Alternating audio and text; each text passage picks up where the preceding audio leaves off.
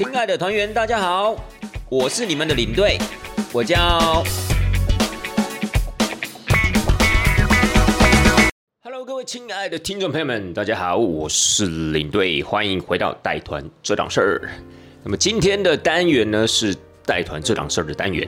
啊，带团这档事儿节目又是带团这档事儿的单元，对不对？好了，那今天呢，呃，在正式的进入我们的主题之前呐，领队我想先跟大家分享一下，就是领队我最近呢有去嘉义一趟，跟几个好朋友啊，我们就一起去嘉义玩嘛。然后呢，去嘉义玩，我们就打算要晚上找间餐厅啊，大家一起可以去吃吃饭、聊聊天之类的。那在之前行前准备的时候，领队我就看到了一间土耳其料理。那这间土耳其料理其实当时就引起我蛮大的一个注意，因为我会觉得，哎，很特别，怎么会在嘉义？然后它还算是在比较嘉义市的外围哦，然后有一间这样子一个土耳其餐厅，然后去看一下评价，因为现在不是大家都会看评价嘛，就是说大概几颗星，然后有多少的评价，对不对？哎，发现他的评价也还不错，领队我记得好像是四点七颗星吧，然后好像也有一千多个评价这样子，所以我就觉得，哎，那这间餐厅感觉可以试试哦，而且那时候我又想说。哇，好久没有吃到土耳其料理，应该这样讲了，就是说领队我在之前常常去土耳其的时候，当然我们就在土耳其那边吃当地的传统料理嘛，那是当然肯定的嘛。可是我没有在台湾呐吃过土耳其料理，好，不要讲说南部了，北部我也没有去吃过任何的土耳其料理。我就想说，哎，那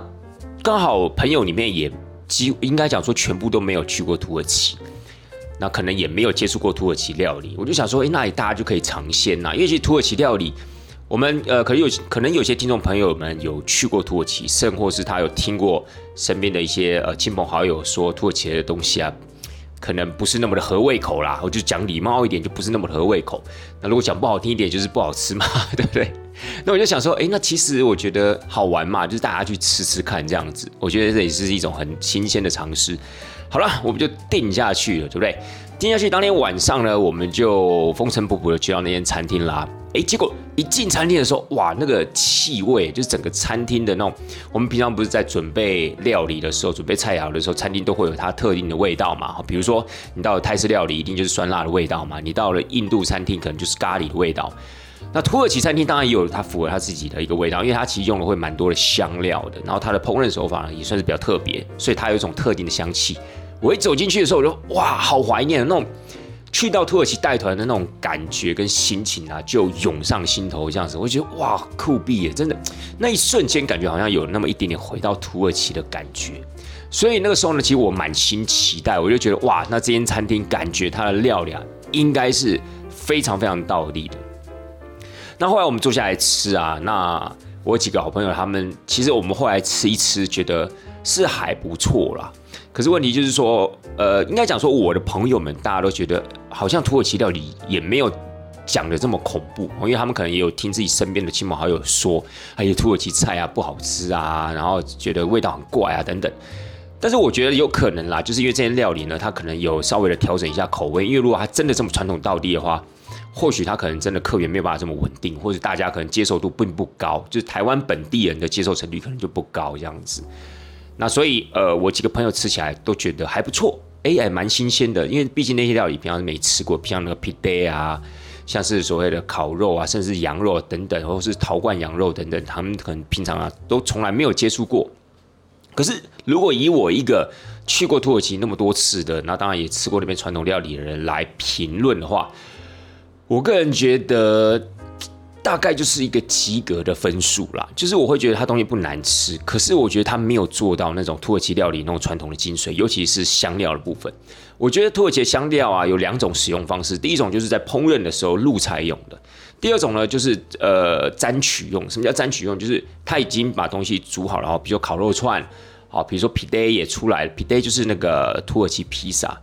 那一般来说，照理讲，餐厅应该会准备一些可以就是沾取用，就是我们比如说，呃，我们吃水饺要沾酱油啊，要吃火锅要沾醋啊等等，我们所谓那种沾取用的香料，出乎意料的少，哎，连那种所谓的辣椒都没有。就我所谓的辣椒是那种就是所谓的干燥的那种辣椒，风干的那种辣椒，然后切成一片一片很小的那种碎片状的那种，它也没有。甚至他桌上呢，大概只有摆一个胡椒粉，跟一个也算是辣椒粉啦，但那个辣椒粉其实我是觉得好像也不是那么的经典到地的感觉，我自己认为啦，我就觉得哎，那这个我觉得在香料使用上面啊，感觉就并不是那么的一个普，就是不是那么的方便，然后也不是那么的多元，所以我觉得这个还蛮可惜的。那至于说那间餐厅里面，当然它也有披萨，就是所谓的土耳其披萨。那我觉得这个土耳其披萨的部分，可能是肉品的关系吧。我觉得选择上面真的没有像是像土耳其当地来的这么的那种风味，没有来的这么的传统跟道地。我觉得这是比较可惜的部分。不过也有可能是因为我刚进餐厅的时候，给我的期望实在太大了。因为那个那个味道，真的我相信有去过土耳其的人或常去土耳其的，不管是。呃，领队朋友也好啊，不管是呃曾经去过土耳其那个地方住过、待过，或是经商过的这些所谓的民众也好，我相信他们走进了这间餐厅，应该都会跟领队我自己本身有同样的感觉，也可能这样垫出了高期待，结果在吃的时候可能就觉得啊，有那么一点点的小小失落了。但是我。呃，不会演的，就是说，如果以一般的民众，你没有去过土耳其的，或者没有去过土耳其那么多次的，我觉得你去那边吃的话，其实我觉得它料理，呃，相对于你们来说，其实已经算是蛮到地，而且料理的一个品质水准也不差，所以其实我会觉得是可以前往用餐的。但是如果今天您是一个在土耳其待过的人，或者像领队我常常去土耳其这样带团工作的情况之下，如果你去吃这间餐厅，我相信你还是会觉得跟土耳其当地的餐厅是有蛮大的一个落差，好不好？所以我觉得会分这两类的感受，这两类人啦。那很多都呃，可能听众朋友们就想说，哎，那你吃这间餐厅到底叫什么名字？我相信可能，应该蛮多听众朋友们，搞不好你们去嘉义，或者你本身是嘉义人，搞不好就知道这间餐厅。这间餐厅叫做乌斯达。什么呃传统家庭土耳其料理吧？这个乌斯达呢？乌呢就是乌鸦的乌，司是司机的开车的司机司，那答是答案的答，乌斯达。那这一间土耳其料理，我后来才知道，原来他在台南的开山路也有一间分店。那那间分店我自己就没去吃过，虽然我是台南人，但但我好像有注意到有一家土耳其料理，但我没有那个时候第一时间。看到嘉义这间的时候，我没有直接联想到，哎呀，这两间好像是一模一样，倒是没有。所以，亲爱的听众朋友们，如果呢您是呃住在嘉义的，或者您住在台南，又或是您近期啊会去嘉义、台南玩的话，不妨啊可以去感受一下这个土耳其料理，好不好？如果你今天呃曾经去过土耳其玩过回来，你觉得你对土耳其料理的感受还不差的话，就是口味上面还都 OK 的话，那其实我还蛮建议大家可以去吃吃看的。当然，可能大台北地区还有更多的一些土耳其料理啊。其实我会觉得土耳其料理贵为世界三大菜系之一，对不对？那虽然真的呃，以他们的烹饪口味，可能对我们台湾人来说，口味上面并不接受度并不是那么的普遍，并不是那么的大。但是我觉得，如果您本身是喜欢吃异国料理的，我相信土耳其料理应该是不会让你们失望才对，好吧？好了，各位，在节目在进行之前呢，先跟大家分享了这一小段，就是嘉义土耳其餐厅这样子的一个食用后的感想心得。那么今天的节目，当然跟这样的一个心得分享也会有那么一点点的关系了。也就是因为我近期去过了这间土耳其餐厅，所以我就想说，哎。今天我们的节目啊，是不是可以继续延续，就是带团这档事儿之前这样子的一个呃各国旅游的系列单元？我们再跟大家分享另外一个国家，然后把这个国家呢什么值得玩，或是应该用什么样的一个预期心理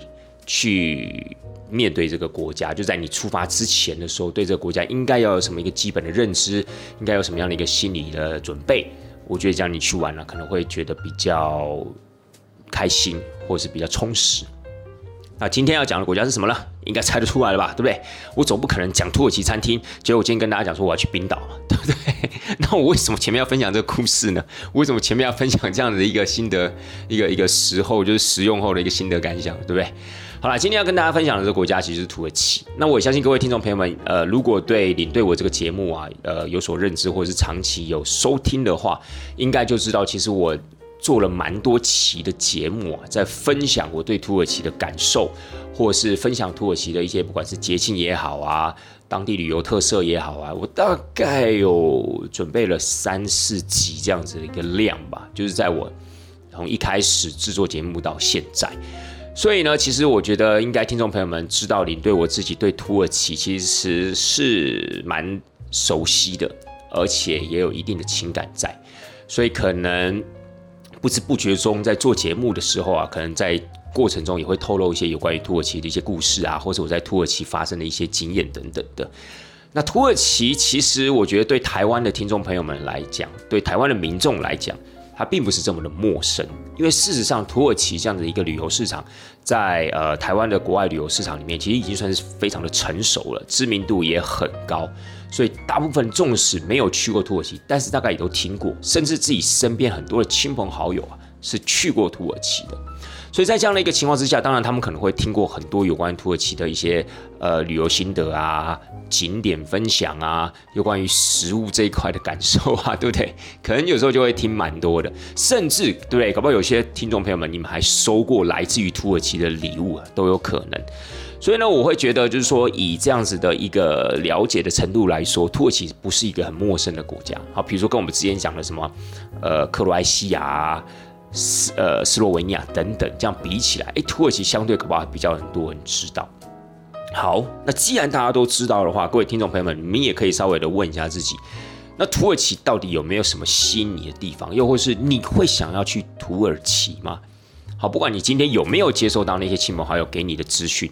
又或是你对土耳其就真的是那么的陌生，好，可能只知道这个国家，哦，可能知道。呃，市场上有在推这样的行程，但是你可能就没有进一步的了解了。OK，那现在你听到领队我在分享这个节目，还没有进到主题之前，您会想要去土耳其吗？好，那就是会有很多的一些听众朋友们，或是之前领队我还在当业务的时候，会有很多的客人会问领队我说，土耳其有什么好玩的，或者土耳其值得去吗？当然会问这些问题，都是非常平常的事情，对不对？因为既然您今天已经准备了一笔钱。也准备好了一段假期，你可能要选一个国家的时候，你当然可能会试着去询问，不管是有去过的人也好，或是哦可能在这个这个领域里面的业务人员也好，你当然会问问看他们的意见，因为你会认为他们应该可以给你一些参考的资讯，又或是他们应该比较了解，对不对？所以这个时候我就会想，其实这个问题我也思考很久，我应该用什么样的一种比较简洁有力的形容的方式。来回答，不管是听众朋友也好，或是之前问我这些问题的客人也好，所以后来啊，我就有了一个比较呃自式的一个说法，就是我觉得这样的一个说法其实是最完整，而且也算是最贴切的去形容土耳其这个国家到底在旅游上面有什么样的一个吸引力。而我整理出来的就是两个字：土耳其就是一个好玩的地方。所以听众朋友们都说，这废话，我要出国哪一个地方不好玩？不好玩我还需要去吗？对不对？而且好玩实在是太抽象、太笼统了。好玩是什么叫好玩？风景好看也算是好玩，东西好吃也是好玩，东西好买也是好玩啊。所以你的好玩到底什么意思？所以。好玩这两个字，我们应该把它画个双引号，就是说，哎，好玩哦。所以这个好玩并不是单纯的是，哦，就是感觉出国很开心的那种好玩，不是。这好玩其实我觉得最重要的就是接下来这两个字，体验，就是好玩的体验。什么意思？就是到了土耳其这个国家。其实你的体验会比去到其他的欧洲国家还要来得多。像有些国家，它可能是风景好看，对不对？去那个地方就是哇，放松心情，喝杯咖啡，坐在湖边很舒服。然后或是有些国家，它就是好买的国家，哈，比如说意瑞法，你到瑞士，你到意大利，你到法国，就是很好买东西。或者是你到了德国哦，你想要买一些日常生活用品啊，呃，或者说一些药妆用品啊，生活是所谓的那些锅具啊、行李箱啊，不啦不啦一堆好买东西，也是一种好玩。可是呢，我会觉得就是说，你到了土耳其，就是纯粹的有趣的体验很多。土耳其的行程中，如果假设您今天参加团体去土耳其玩的话，你到底可以有哪一些样的有趣的体验？好，你在哪些地方可能可以从事哪些体验，会让你觉得很有趣、很特别、很新鲜的？我觉得我们今天整个呃节目这样子的一个流程或是模式，就会采这样的一个方式，就是我会用土耳其团体行程他走到了哪一个点，哪一个点可能有哪一些活动是值得你去参加，值得你去感受跟体验的。我们就这样子按照行程的顺序，一站的一站说下来。那好吧，那当然就是如果您今天是去自助的，土耳其适不适合自助，我也会放到后面跟大家说。当然，如果你是自助的，我相信团体会去到的点，大概您也都可能会去到，反而是您自己自助规划去的点。团体不一定会走到，所以我觉得今天的一个节目内容，就算您是本身要去土耳其自助的，我觉得一样会有很大的一个帮助，好吗？好了，事不宜迟，咱们就开始讲土耳其的诸多体验吧。飞机一到了伊斯坦堡，通常来说，我们的团体设计不会立马的就去玩所谓的伊斯坦堡，因为伊斯坦堡它算是整个行程中。呃的一个重点，就重中之重的重点，而且呢，它也或许是整个行程中最高潮的地方，所以我们当然不可能一开始就把这个最好玩、最有趣、最有内容的地方就走完了嘛，对不对？所以我们是肯定是在行程结束之前才会去到伊斯坦堡。所以一般来说呢，我是以领队我自己的公司来说，我们今天呢的举例就是以领队我自己公司设定的行程好了，因为其实我觉得公司设定的行程还不错。不管是在整个情感的，呃，就是整个情绪的顺序上面呢，我觉得这样的一个发展呢是最合理的，也最合适的。好，我们抵达伊斯坦堡之后呢，我们会接一段内陆段的班机到伊兹密尔。那到了伊兹密尔之后呢，我们在那个地方啊，会去到第一个点呢，就是一个山城。我们讲实在话，就是其实就是土耳其的乡下地区了。那这个土耳其的乡下地区刚好是在一个山腰上面，所以我们称之它叫山城嘛，它叫 Shlince。那 Shlinche 这个地方呢，如果你看一些旅游工具书的话，它会翻成所谓的徐林杰。徐就是双人徐，我们姓氏的那个双人徐。林双木林，杰呢杰出的杰，徐林杰或者叫席林杰。席呢就是呃入席，好，我们参加喜宴要入席的那个席，席林杰或者徐林杰。那徐林杰这个地，徐林杰这个地方呢？它就是一个山城，在这个地方我们可以体验到是什么东西？在这个地方，其实我们一开始到的时候，它因为周边种了很多的水果，尤其到了夏天的时候，你可能会吃到像是呃七八月的无花果啊，像是石榴啊，还有所谓的西瓜啊、香瓜啊，还有所谓的西洋梨啊，还有所谓的杏桃啊等等的。你都有机会啊，在这个山城里面呢，可以呃看到这些所谓的水果，所以这些水果本身在一开始啊，其实就给你一个很大的体验。通常我们到那个地方，大概都会招待团员就喝所谓的石榴汁。石榴汁这种东西，我不知道为什么哎，就是台湾好像不容易吃到，也不容易喝到这个石榴汁。现榨的石榴汁哦，不是那种啊，比如说什么 Costco 啊，还是什么超市买的那种石榴汁。所以其实我后来发现，团员到了雪岭节之后，看到这个很多的一些摊贩来在现压那个所谓的石榴汁，哎，都会蛮兴奋，都想要去喝。所以其实这个就是一种体验，你就会在这个地方发现，哇，这个地方好像感觉是一个水果之乡，种了很多的水果，三不五时你就可能看到新鲜的无花果，或者看到所谓的石榴。当然你要丢席啦，好，土耳其种水果也是一样，而且土耳其的农改场，好，我或许他们可能有他们自己类似农改场这样的一个组织。可能没有像是台湾的农开场这么的厉害，所以呢，它大部分的水果还是要丢席，不像是台湾，可能很多的水果啊，可能一年四季都可以吃了哈，比如说像葡萄啊等等，都一年四季都可以吃，对不对？那我觉得在新起这个地方，你第一时间就可以体验到那种石榴汁，但当然在那个地方，我觉得最主要的是一种乡村淳朴的一个感受啦，甚至在那个地方呢，我们有机会就是可以吃到当地那种土耳其妈妈在。那个窑炉里面烤的面包，因为它可能在烤的时候，我们其实有好多次，我们只要经过，如果有遇到那种土耳其妈妈，她正在烤那个所谓的。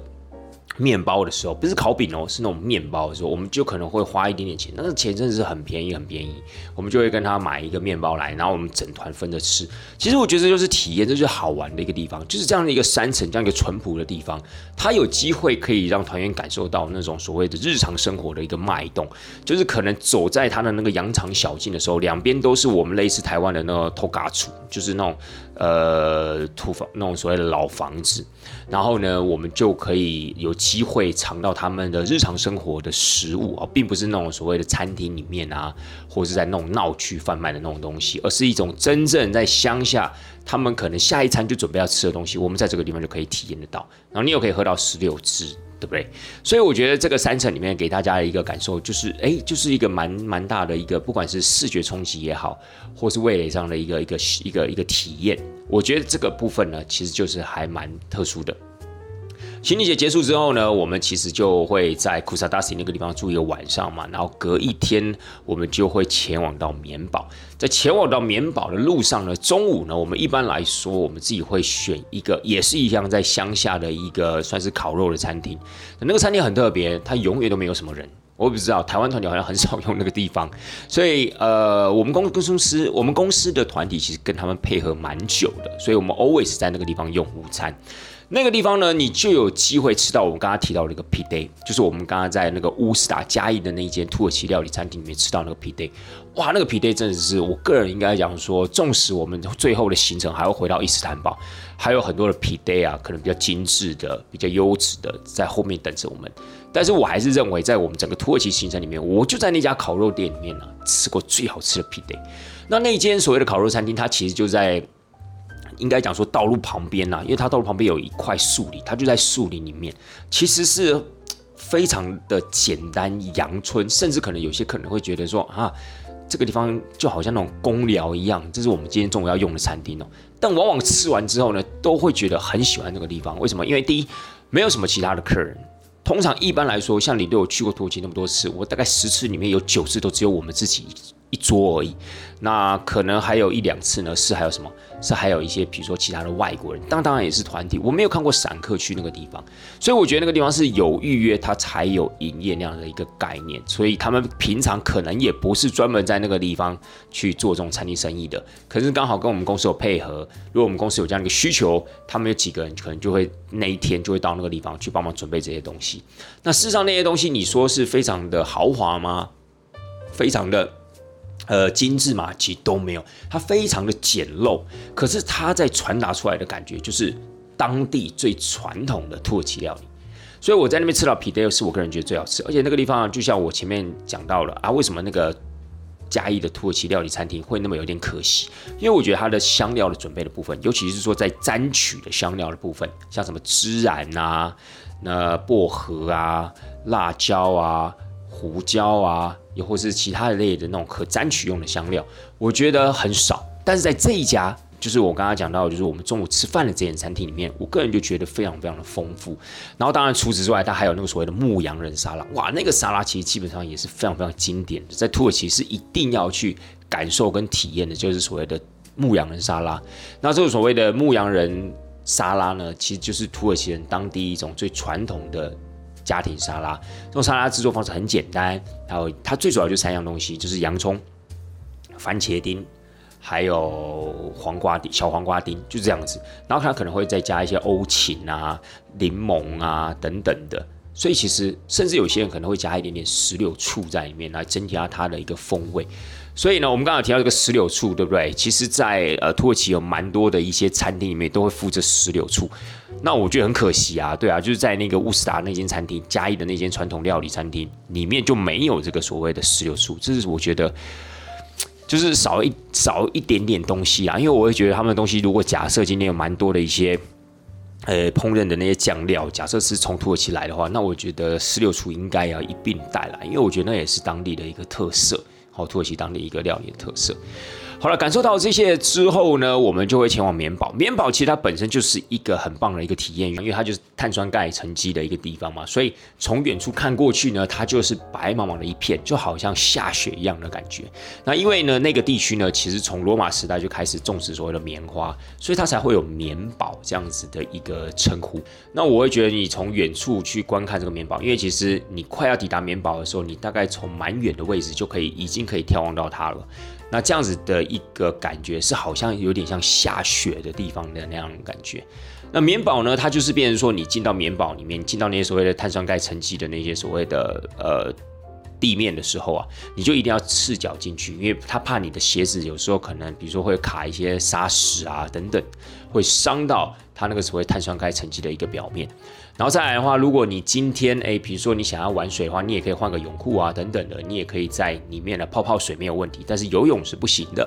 好，游泳是不行。但是你在那个地方呢，比如说你的脚泡泡水啊，或者坐在那个地方啊，你可以泡泡那个所谓的温泉水，其实是还蛮有意思的。所以棉宝呢，它本身就是一个非常有具象性的一个地方。我相信，不管您今天是参加团体也好，或是自助也好，都一定会去到棉宝。那棉堡在那个地方待一个晚上呢，其实那个晚上很有意思，因为我们的团体一般来讲都会停留在棉宝一个晚上，然后呢会停留在那个城市叫什么？卡拉哈亚特，卡拉哈亚特这个这个地方啊，这个可能有点发音上不太好发音，但它就在棉堡旁边的一个城市。那那个地方呢也有温泉，然后再来的话，那个地方呢它其实有一个夜市，那个夜市很有意思。领队，我之前不知道有没有跟大家分享过这个夜市，好像。好像没有，对不对？但是呢，呃，如果我们今天去到棉堡，那我们晚上的话就会住在卡拉哈亚这个不能讲是城市啦，这个小镇的旁边。然后呢，我们就有机会晚上可以去逛逛他们传统夜市。诶，这也很特别，因为你看，你想想，你们到其他欧洲的国家，曾几何时，你有机会去逛到夜市？对你大概只有在那种所谓的圣诞节的前夕会去逛那种所谓的圣诞市集，那个有点像是欧洲人的夜市，还蛮像的啦，对不对？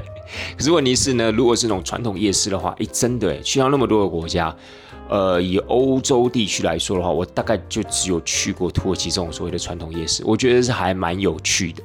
他卖的东西并不是那种很多元，而且他卖的东西可能你也都没有兴趣，因为那基本上都是大家他们自己的生活用品啊，他们自己的衣服啊、拖鞋啊、家里面的布料啊、地毯啊，又或是一些蕾丝的铺巾等等的。当然，他也有一些吃的东西，那这些吃的东西就看你自己有没有兴趣了。但是我会觉得你逛你在里面逛街的时候，你那因为那是一个很接地气的这样的一个活动，夜市嘛。好吧，就像比如说，你今天有一些国外的朋友要来台湾参观来找你，你是不是有可能会带他去我们的夜市？因为那个其实算是最接地气的，而且里面卖的料理可能也是最传统、最道地的台湾小吃的料理。所以，同样的，我们如果有机会可以去那个夜市逛逛的话，你也可以感受到很多在地的一个脉动。而且我会蛮推荐，就是大家有机会可以在里面怎么样抽抽水烟。你说这是不是也是很好玩的体验？今天除了逛夜市本身是一个有趣的体验之外，如果你今天敢于尝试，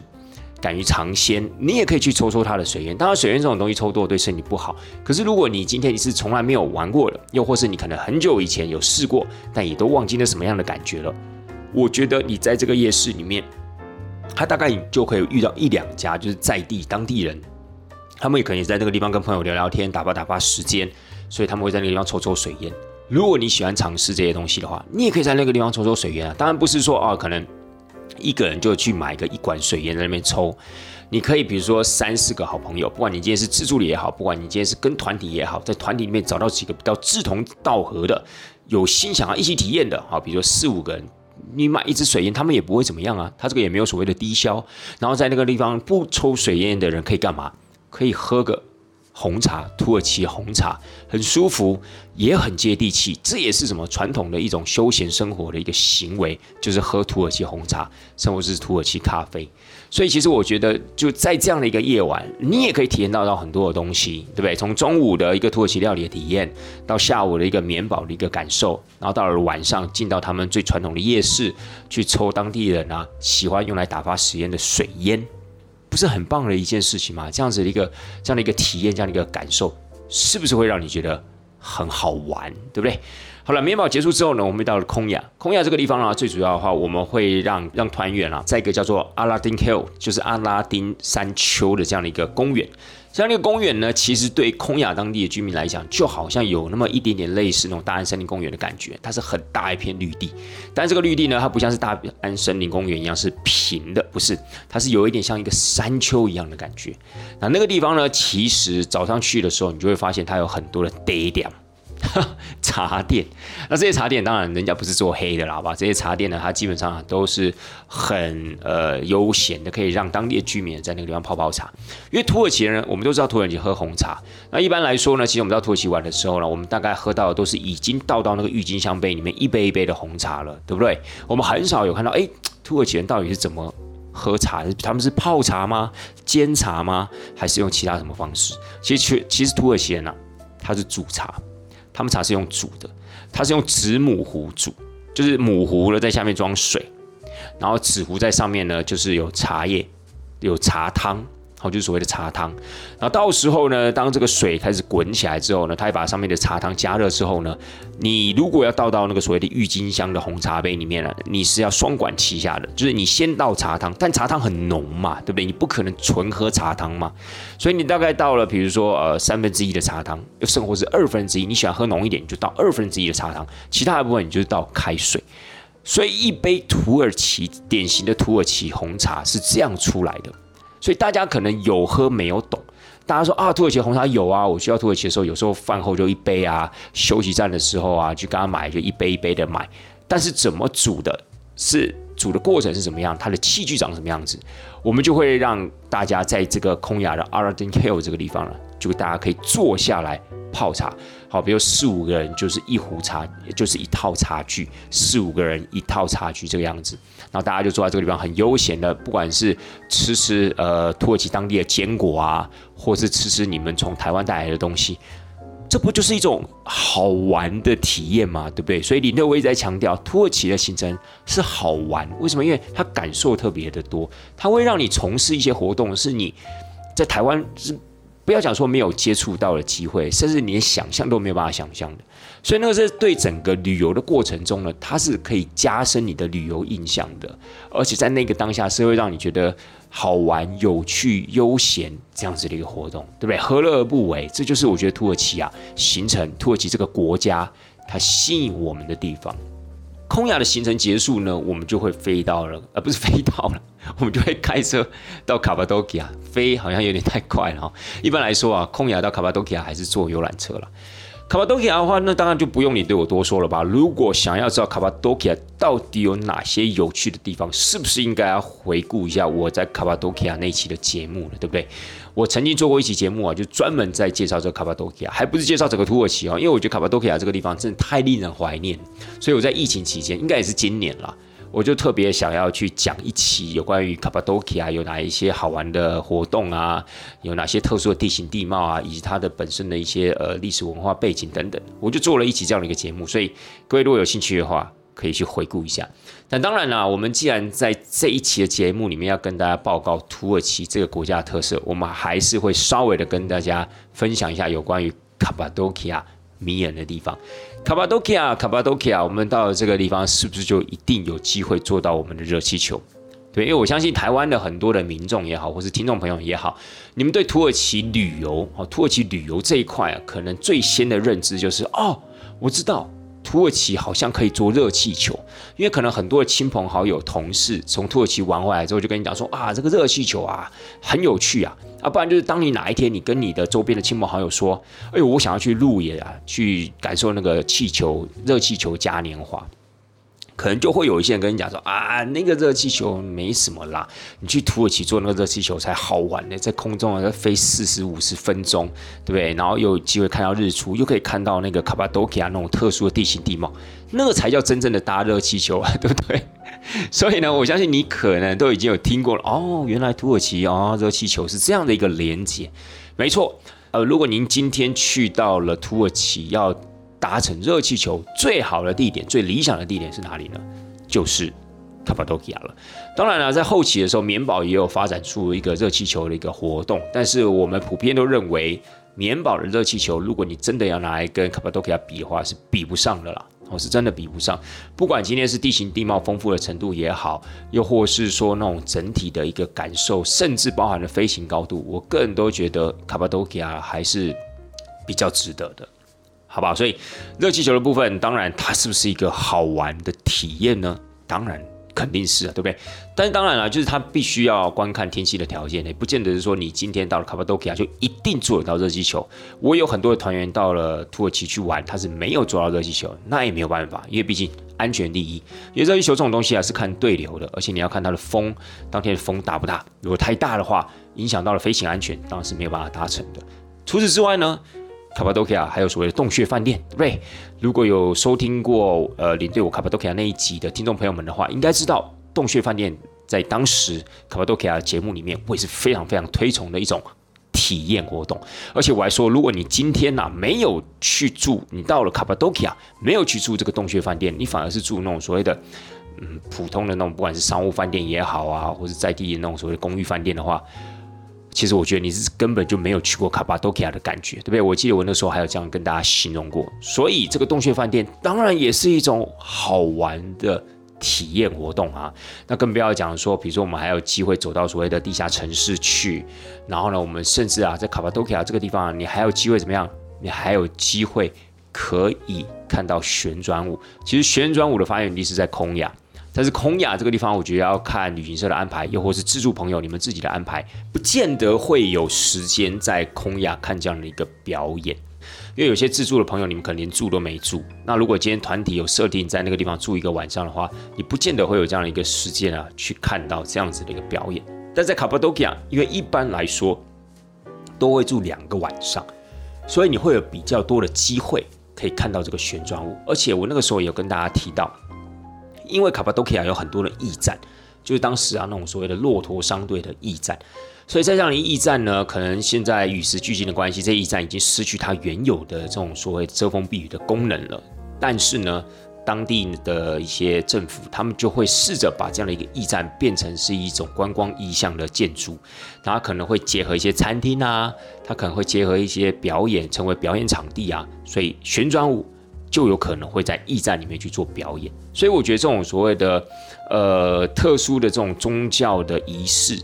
跟特殊的这种历史文化建筑结合在一起的时候，其实它是一种非常有韵味的呈现。所以我反而会建议，如果今天对这个旋转舞有兴趣的、感兴趣的听众朋友们，你们其实可以给自己设定在卡巴多基亚那个地方看旋转舞。好吧，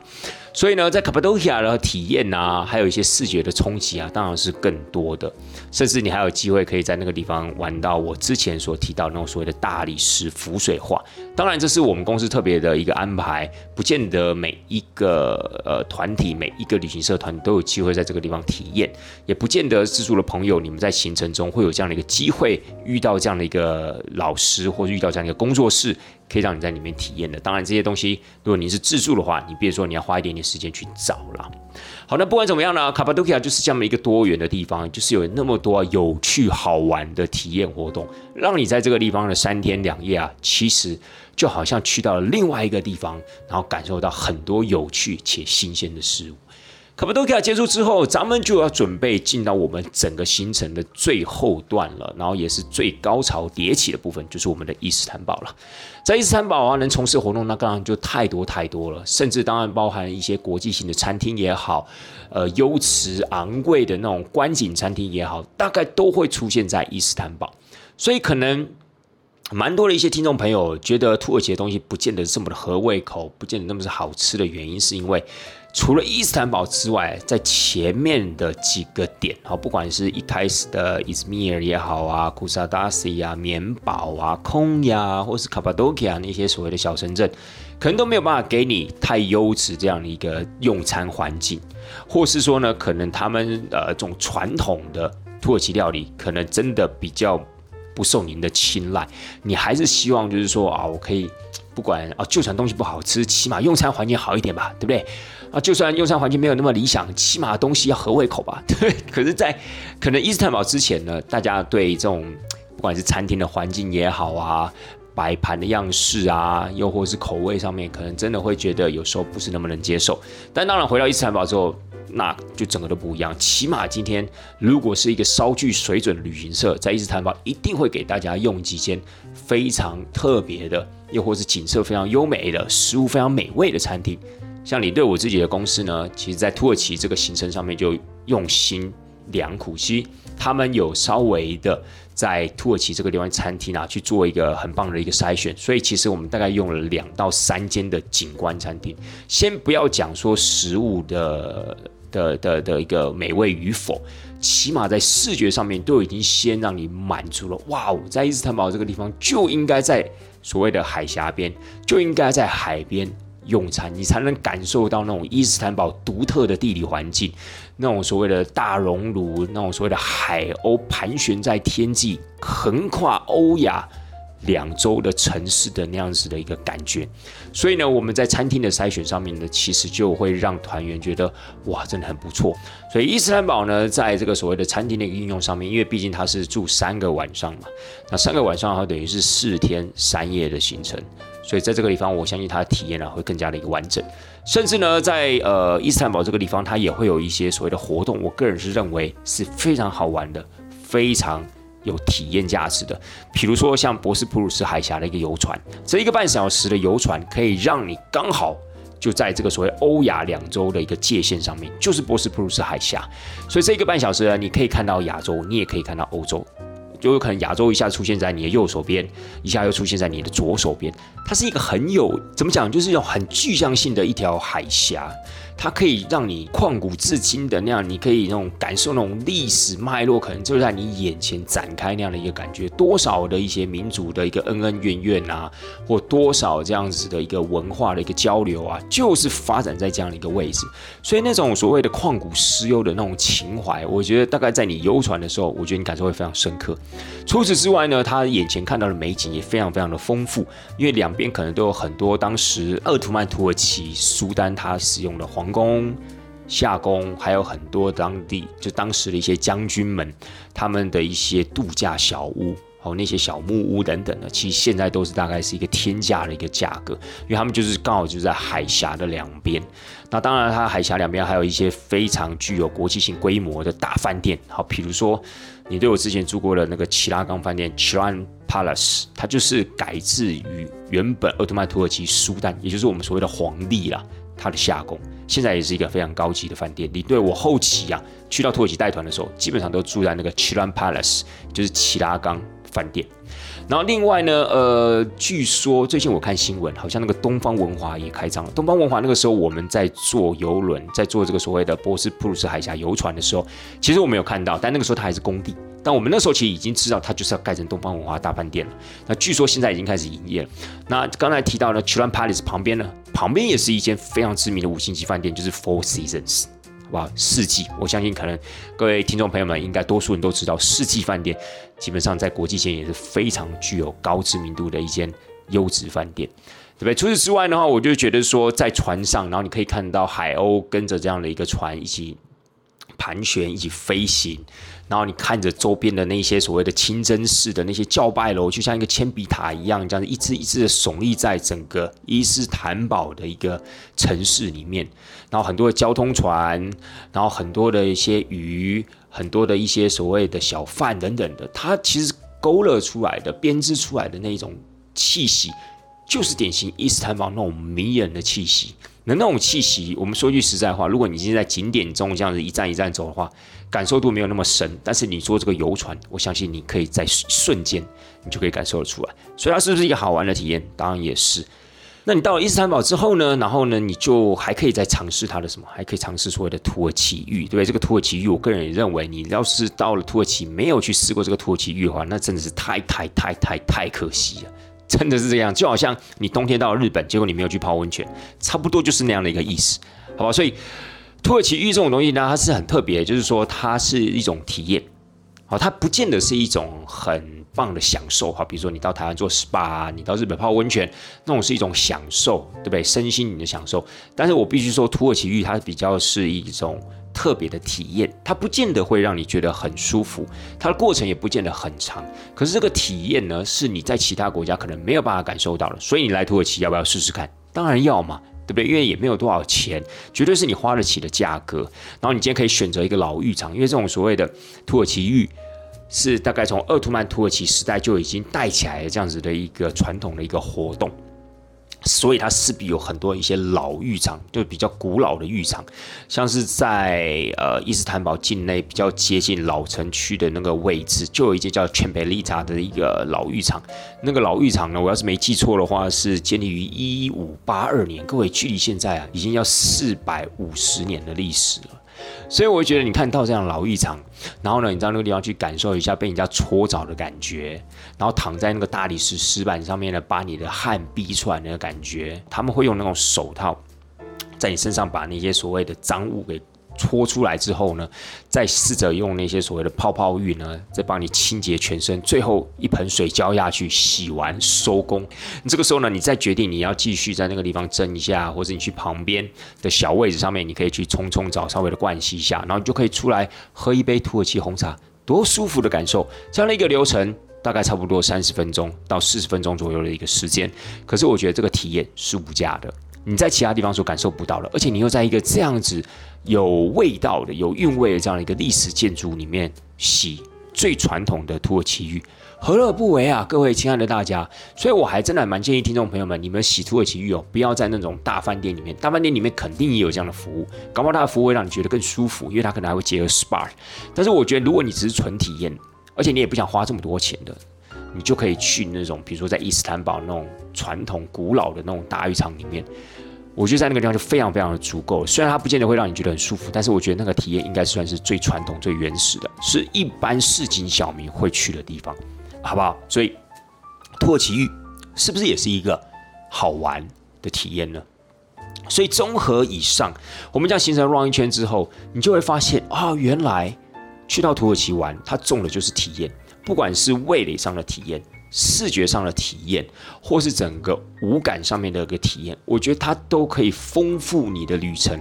丰富你的旅游回忆，它会让你土耳其去一趟的时候，你回到了它，你会觉得哇，我这一趟好充实，因为我玩到了好多我从来没有想过的活动，我体验到了好多我从来不知道的事情。纵使你可能会觉得啊，土耳其料理真的不合胃口，但是不管怎么样，你都尝试到了最传统、最带、最在地的土耳其料理了。对不对？然后呢，你也可以看到了这些所谓的漂亮的地形地貌，而且各位听众朋友们，我相信在以上的节目的分享的过程，大家应该都没有听到我讲到古迹或是一些历史建筑，对不对？因为我觉得那些东西。喜欢的人会很喜欢，但不喜欢的人，他可能就是行程中的一小部分。来告诉你啊，土耳其是一个古文明国家，它有很悠久的历史，它有很悠久的文化，它有很多不同的民族曾经在这个土地上面活动过。我觉得它大概给你的一个参考价值就是如此。可是除此之外呢？因为可能很多人说啊，土耳其就是一个古文明国家啊，啊，我对古文明国家又没有兴趣，我干嘛一定要去土耳其？其实我觉得这一点是不是那么的正确？今天去土耳其玩，各位听众朋友们，还是记得一个重点：好玩的体验很多。去一趟土耳其会让你觉得非常的有趣，更不要讲说它可以带回来的东西也很多。所以呢，我觉得综合以上，它是可以让你觉得很愉快、很好玩、很有趣的一个国家。所以应不应该去？当然应该要去，对不对？如果你今天有时间、有这样子一个预算，我相信土耳其啊，一定会让你觉得这是一趟非常值得的旅程，好吧？好的，那接下来时间呢，我们还是有简单的一个 Q&A。第一个问题：土耳其到底适不适合自助？土耳其适不适合自助哦？土耳其自助的话也不是不行，但是开车会开很长。我建议啦，因为在语言并不是那么通的一个情况之下，我建议呢，可能还是跟团啊会比较适合。好，除非今天你已经是算自助呃自助旅行里面比较高阶的玩家了，那我当然觉得你可以试着自助。所以我觉得土耳其，除非你经土耳其自助的话，它可能会走的比较辛苦一点点。如果你有这样的一个心理建设，如果你有这样的一个自信，也不是不行。好，那但是当然，我觉得可能很多人也会讲说啊，土耳其的治安怎么样？土耳其治安其实我个人是觉得是很好的啦。所以呢，治安的部分，当然我还建我还是建议就是要结伴同行。但是如果你把这个治安跟什么南欧的那些国家比的话，其实我当然是觉得它已经非常非常的好了。只是因为他们人的脸，大家就是有一种刻板印象嘛，就是那种所谓的恐怖分子的脸，感觉长得就很像那种。土耳其或是阿拉伯国家那种人的脸嘛，所以有时候大家看到他们脸就会比较紧张哦。比如人家不笑的时候从你面前走过来，搞不好你就落荒而逃了，是不是？所以这种刻板印象有时候影响是很可怕的，对不对？但是当然，我觉得平心而论啊，就是以一个伊斯兰教的一个国家、伊斯兰教民族来讲，他们相对来说，他们的人民呢是普遍的非常老实，而且他们教育非常的严格，所以我个人觉得自然上没有太大的问题。比如说你到了杜拜，可能杜拜给人家的感觉也是一样那种阿拉伯人的面孔，你就会说啊，杜拜啊，感觉就很危险啊。可是问题是，阿拉杜拜有太多一些外来的人种了。比如说以整个阿联酋来说，太多了一些外来的人种，所以其实我觉得那并不是那么的单纯。但土耳其没有啊，土耳其除了伊斯坦堡之外，其他地方都还是原原本本的土耳其人。好，所以它并没有太多的一些外来人士，所以不会让那个地方就是变得，比如说乌烟瘴气啊、龙蛇混杂的感觉，倒不会。所以我觉得你在自助的时候，治安的部分，我觉得就不要去到一些太荒僻的地方，我觉得都没有什么太大的问题。当然，还首先一个重点还是要结伴同行，好吧？然后再来接下来第二个问题，土耳其有没有什么好买的地东西呢？嘿嘿嘿，我就想说，OK，你想要知道土耳其有没有什么好买的东西吗？没错，老话一句，我们下一集。做一整集的跟大家分享好不好？因为土耳其有太多可以买的东西，你可能会觉得说啊，那种地方到底有什么可以买的？怎么会有很多东西？它又没有 Prada，又没有 LV，又没有那 Gucci，对不对？然后又没有 Rimowa 行李箱，又没有那些所谓的德国的家电用品，那到底还有什么可以买？其他真的可以买的东西很多了。可是我必须说，土耳其能买的东西啊，可能跟大家想象的这些精品啊是有一定的差距的。可是问题是说。它还是有很多一些包括吃的东西啊、用的东西啊，还有我们刚刚提到的保养品的部分，它也不乏，它也是一堆保养品，因为那个地方也是产橄榄油，甚至还有很多的玫瑰，对不对？还有种植很多的玫瑰，所以这些所谓的玫瑰或者是橄榄油这些相关的一些所谓的呃清洁用品也好、保养用品也好，其实很多，所以土耳其能买东西的地方真的太多了，这个部分真的要做一起好好的跟大家分享，然后再来。土耳其的料理真的有这么难吃吗？各位，我们刚刚以上讲了这么多，土耳其的料理是不是难吃？我觉得绝对不是难吃。我觉得难吃不难吃这种是端看个人的胃口而言，所以我们真的应该尊重人家。我们顶多就是说不合胃口。你说讲难吃吗？它也没有说难吃到无法下咽。可是，在胃口上面，可能那样的一个烹饪所使用的香料也好，使用的那些酱料也好，可能是你平常比较少接触到的，所以你吃起来，你第一个感觉会觉得，哎，这个味道有点怪。可是你对我一开始说实在话，对这些料理我也并接受度也不是很高啦。我会觉得说啊。尤其是前菜的部分，各位亲爱的大家，因为呢，土耳其之所以它贵为世界三大菜系之一，有很大的一部分就是它的前菜非常非常的丰富多元。它的前菜在当地呢有一个特殊的名称，叫做 meze，m e z e，meze。这个有点像是我们去到西班牙玩的时候，我们会有很多的一些前菜，不管是热前菜或冷前菜，就叫 tapas，对不对？那在土耳其就叫 meze，太多太多了。因为土耳其它其实也在呃是。二十世纪初之前，它也是属于那种所谓的专制性的国家，鄂图曼土耳其帝国嘛，它也是有皇帝的，只是他们叫做苏丹。所以当这样的一个庞大的一个帝国崩解之后呢，里面会有很多的一些厨师，懂料理的那些厨子，他们就会流落到民间，就会形成一种高手在民间的现象。其实跟我们中国的文化很像，跟中国大陆很像。为什么中国大陆有八大菜系？为什么有这么丰富的菜肴？感觉就是美食非常的多元。同理，中国呢，在二十世纪初之前，在整个清帝国解体之前。它曾经也是那么庞大的一个帝国，它曾经也是一样专制政权的一个国家，所以它会有很多的一些厨师在皇宫里面去服务的这些所谓的达官贵人。那当这样子的一个阶级制度崩解之后呢，这些厨师、这些具有厨艺的人，他们流落到社会上的时候，他们为了要讨生活，开始就怎么样拿出自己的看家本领了，所以形成了各大菜色。我觉得土耳其的一个所谓的美食的发展，有一点点依循的这样子的一个脉落，所以呢，我会觉得就是说，它今天今天之所以贵为所谓的三大菜系，一定有它的一个原因。那 m e z 的部分呢，的的确确，因为它冷前菜比较多，它所使用的一些酱料口味比较重，不见得一开始接触的人会这么的习惯它，但是慢慢吃，慢慢的感受，学着当地的人吃东西的习惯，他们用面包沾取那些蘸酱，你也试着用面包去。回过那些所谓的蘸酱的时候，你就会觉得，哎，这样子的搭配果然超乎你的想象哦。所以你单吃，你可能会觉得有些人觉得咸，有些人觉得酸，有些人甚至觉得辣。但是如果搭配了面包在使用的同时，就好像今天白米饭上面浇了一勺的肉燥，搭配起来吃的时候，绝对比你单纯吃肉燥要香了许多吧，对不对？所以，亲爱的大家。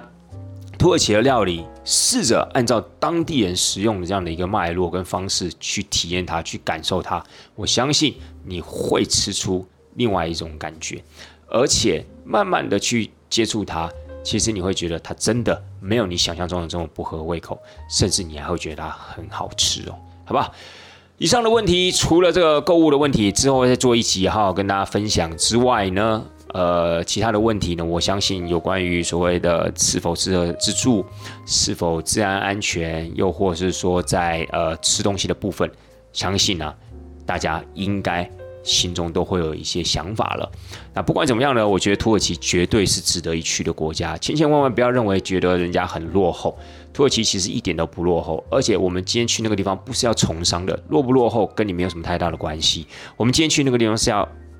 感受这些好玩的体验。以旅游市场来说，它是非常非常成熟了，所以完全不用担心。你只要准备好一颗就是开放 open-minded 的心。